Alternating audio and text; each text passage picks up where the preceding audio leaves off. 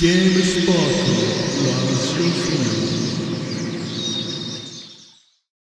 ルッキンフォータシのコーナーです。読者の皆さんに他誌で面白かった記事を教えてもらい、それを読んで勉強するコーナーです。今回紹介する記事はこちら。ラジオネームポークビッツさんからの紹介のやつね。はい。じゃあ読んでいきます。デンファミニコゲーマーに、えー2020年4月21日に、もう結構前なんですけど、とうとう、デンファミニコゲームは。はい。に掲載された、えーイベントレポート記事ですね。マインクラフトで開催された音楽フェス、ネザーメイントのレポート。バーチャル空間のライブは現実とどう向き合っていくのかという記事です。うん。えーまあ、ざっくり紹介すると、マインクラフト内で音楽フェスが開かれましたと。もう6時間に及ぶ仮想空間でのフェスは常に密の状態が続いていたが、誰もがそのことを気にせず、プレイヤーはマインクラフトらしい特徴的なジャンプを続けて盛り上がった。そういうの言った方がいいのかな、3つの状態。ううんんまあいいや、後で突っ込む。うん。うん まあ、これ、イベント自体がコロナウイルス対策のチャリティーイベントとして開催されてまして、えーマインクラフト Java エディション、いわゆる、えーまあ、PC 版といいはいますか、ですね Windows 10版じゃないやつですね。モッドとか入れる方ですね。ベッドロックじゃないやつですね。はい。そうそうそう。を持ってれば、もう誰もが参加することができましたと。ツイッチの視聴者数は最終的に9000人、収益は8000ドルを超えて大成功と。8000ドルって？いうことだ90万円ぐらい。ですんあじゃあ、マインクラフト上で音楽フェスが行われたっていう、そうそうそうそう。うんうんうんうんうんやっぱコロナでこういうような変な試みみたいなのをね、行われますよね、こういうのって。でもそれがね、やっぱうんマインクラフト上っていうのがなんかいいですね。マインクラフトっていうゲームってなんかこういうことに使われがちですよね。こういうことってなんか一般化できないけど。うんあ、でも卒業式とかもね、やってましたしね、日本人もね。ね。なんかやっぱマインクラフトっていうゲームの持つ普遍性みたいなものが出てますよね、ここうん。フォートナイトとかは過去にありましたけどね、うんうんうん音楽のイベント結構ね、フォートナイトずっとやってますもんね。トラビススコ前もありましたし。そうそうそうそう。あ、そうそう、それも最近か。うん、あれ、スティーブ・アオキかなんかも出てませんでしへえ。デボン青木の兄。たあれはコロナの後かな？やっぱなんかマインクラフトとかって、普通のゲーム好き以外も持ってるっていうか、うん。うん。だからこういうことができるのかなってちょっと思う。こう、知らない人ばっかりだったな、ラインナップ見たけど。そもそも、えっとね、このニュース選んだ理由が、ニュースっていうかレポート選んだ理由が、アメリカンフットボールって私の好きなバンドのネバーミーントっていう曲と、はいこのイベント名がかけられてるってことに気づいたからで、まあ当然アメリカンフットボールもこのネザーミーントに出てます。キンセラ兄弟弟の、ねそうそうそう。えーやってる、また音楽の話になっちゃうんだけど。ポストハードコアというか初期エモの、あの、初期エモです初ね。期エモのバンドですね。すごく有名なバンドなんですが、はい、それがだから、いまだに人気で、マインクラフト上でもライブをやるほど人気であると。そうそう、ヘッドライナーという扱いでした、アメリカンフットボールは。で、ア本当だメリカンフットボールっていうバンドの1枚目のアルバムだったかな、家の。写真が使われたジャケットがあったんですけど、それもマインクラフトで再現されたらしいです。スクショがありますね。これかな、ね、スクショありそうですね。すごくね、あの、象徴的な版だったので、このアメリカンフットボールの1枚、1枚目っていうか記、事内に貼っときましょうかずっ。と1枚目しかなかったんですよね。1枚目出してすぐ解散みたいな。それで再結成して2枚目、3枚目ですからね。そうですね。アルバム名はずっとアメリカンフットボールのままだから全部アメリ、わかりにくい。で、この、だから、ネバーメントがなんかちょっとミーム化してるのに引っ掛けたネタみたいなのもあるって書いてありますね。うん。で、こんなに、こんなに人気なんだっていうことをちょっとね、知らなかった。こんなゲームやってる人とかにすげえ人気があるというものを。そうですね。うん。それこそあんま繋がんない方のカルチャーかなって気はしてました。あ、でもどうなんだろう。あの、エモとか、そのポストハードコア界隈って、すごいゲームミュージックと親和性があってさ、うん。うん。あの、え、これちょっとニュースの話とずれちゃうけどいいかな。あ、どうぞ。なんか、G アドバンテージっていうさ、なんかロックマンの曲とかをカバーするバンドがあって、ほうほそのドラマーの人がヘラっていううんポストハードコアというか、マスロックのバンドの、あの、うんうん。人なんだよね。なんかハードコア界隈の人脈で作ってるゲーム、あゲームソングカバーバンドなんだよね。はいあはい。ーなんでなんかす、任天堂コア。そう、ニンテンドーコアって書いてあるね、ウィキペディアに。何なんだろうな、この。こんなジャンルないです、ないです。言ってるだけです、この記事書いてるやつが。ないです、ニンテンドーコアなんていうジャンルは。あ、でもウィキペディアのページありそうです。ニンテンドーコアですか？日本語版のあるある任天堂コアって項目あります？ね。いや、だからそれはもう、このクリスタルキャッスルズとかも入ってる。まあその、実はね、その、うんさっきのオープニングトークにもつながるけど、こういうバンドとかって、すバンドとかロックのカルチャーとかって、なんか遠いようでいてすごい近いところにあったりするんだよね、ゲームとね。ううんん。それをなんか象徴するようないいイベントかなって思いますね、このネザーメントはね。うん。特にそのマインクラフトの、まあ、サブカルチャーっぽいところみたいなのが、いい感じで出てて。うんそうですね。うんラインナップもまあ知ってる範囲だと、フォートナイトではないよな。マインクラフトかもっていう感じ。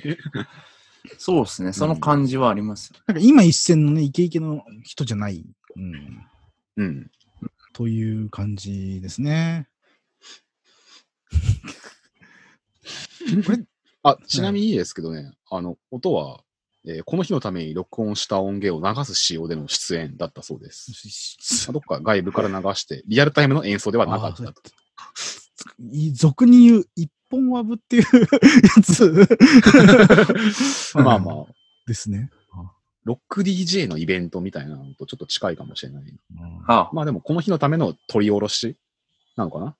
なんか、いや、このマインクラフトでやるっていう面白さが、やっぱ、あのベースにあって、まあ、そうそうでねますだ音楽イベントとしてのクオリティとかいうところに話は行ってないと思うんで、うん。それはまあ、しょうがないですね。うん、でもこれだからね、マインクラフトじゃなくても、例えば VR チャットとかさ、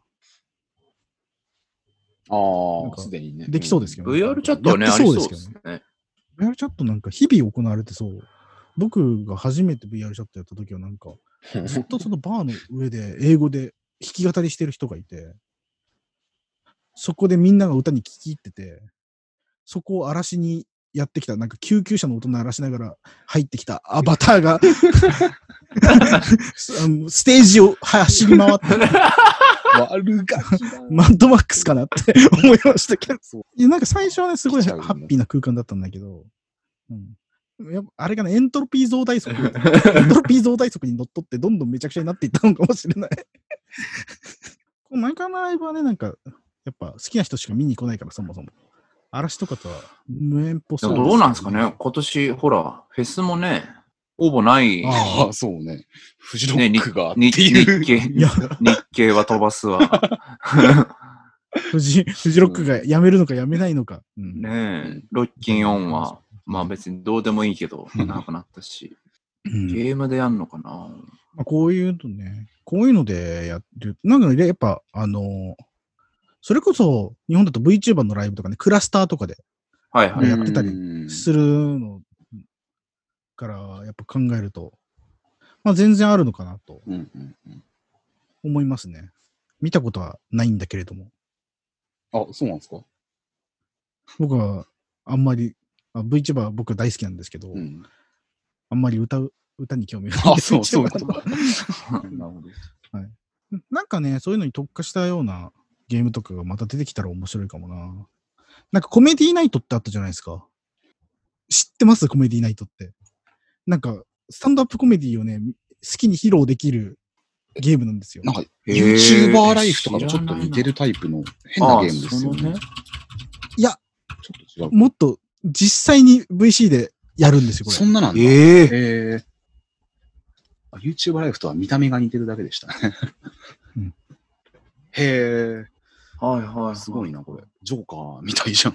これ、すごい、その、まあ、ゲームなのかどうかすげえ怪しいけど、なんかこういう方向性って、なんかいいよなってちょっと思いますね。すごいですね。えへえ、VC でやるんだ。アバターもうんコントロやるらしいールして、これがサンドボックスって言われるのすごいな。言われるっていうか自分で言ってるんだけど、まあ、言われうるよな。うんオープンマイク。日本語にも対応してるんですね。まあ日本人が多分ほぼいないんで、うん。ゲームの方で対応してたところでっていう問題があるんですが。そうね。英語話者が。でもなんかレレビュー見るとアジアサバもそこそこ盛り上がってるって2年前のレビューにありますね。いや、これなんか2年前にね、やってた人の話聞きたいですね、このコメディナイトであーどんな、どんな感じの文化だったのか。うんうんうん。まあだからいわゆる Twitch とか YouTube の生放送みたいなものがゲームの中に全部入っちゃってるみたいなうんうんうん。ことですよね。なんかどんどんそこの境目って曖昧になっていいきそうですよね。うん。へえ。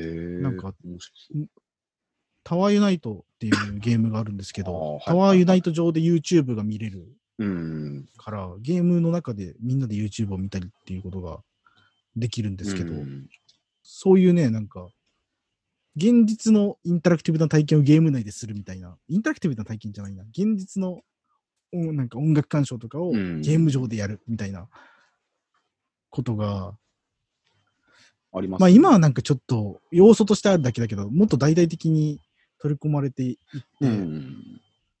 なんかサマーウォーズに出てくる 仮想世界みたいな、ああいうことになってったらいいな結構面白いですね。タワーユナイトの中で YouTube を見るっていう変な。タワーユナイトの中で YouTube を見るのも本当に最高に面白くてす、ごい面白い。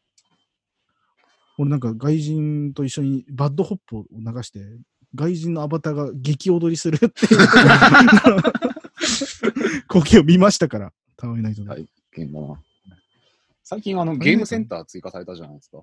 はいはい。そこで、なんかモニターがあったんで、YouTube の、なんだろう、プラグイン的な、機能的なものを立ち上げて、なんか再生できねえかなって思って見てたら、うん。ちょうど新世紀エヴァンゲリオンの地上波版のやつの第1話がフリーで見れる状態だったんで、流してみたら、そのゲームセンター全体の、もういろんなところから、ミサトさんの声や、シンジ君の声が、あれ ゲームセンター全部の音がそうそうそうなるんですよそれになっちゃあ、そうなんだ。うん。全員がエヴァンゲリオン1話の音を聞きながら、なんかミニゲームをやってるっていう変な空間になっちゃって。いや、ほんとね、ううるせえなって思うときある。そう、うるさいんですよ。結構うるさい。い荒らし放題だと思う。や、本当に。うんこういうね、なんか、だから面白い試みみたいのがね、増えていくといいですね。うん。うん記事の論評じゃないけどね、これね。勉強させていただく記事のコーナーだったんだけど、うんうん、確かに素晴らしい、素晴らしいレポートでした。素晴らしいレポート。このバンドも好き素晴らしいレポートでした。マインクラフトも好きだから、ねこの記事やれなかったの結構悔しいなって思ってますよ。てか、おそう全然知らなかった、こんなことがそうそうそう行われてるっていうこと。で、デンファミにしてはなんかそんなに多分ツイートとかも少ないんじゃないですかね。めちゃくちゃいい記事なのに。デンファミもシミ枠だったのかな。デンファミやっぱ急にやっぱアメリカンフットボールって言われてもね、ああ、マイク・キンセラの音はやっぱならないかな。記事の中にあキンセラ兄弟のそう、キンセラ、どっちのキンセラかわかんないんですけど、ステージに上がるとともに、キンセラがコメントして、ここがどこであろうと、私たちはここにいられることをとても幸せに思います。これが未来なんですね。もっと画素数があると思っていました。ジョークを披露し、会場を沸かせたという話がありました。マイクですね。マイク・キンセラですね。はいか価格だから。弟です。キンセラ兄弟キ。ムが兄。まあ、ティムが兄です。ティムが兄で、弟、マイク・キンセラです。オーウェンとかね。うんあのオーウェンは、あの、カノンのシナリオライターである前田純もフェイバリットに挙げてきた。ままた、また、またカノンが、すごいな、強引だな。そういうね、なんかインディーロックシーンのね、すごい重要人物なんですね。キンセラ兄弟っていうのは。うん。うん終わり。終わり。続いては曲。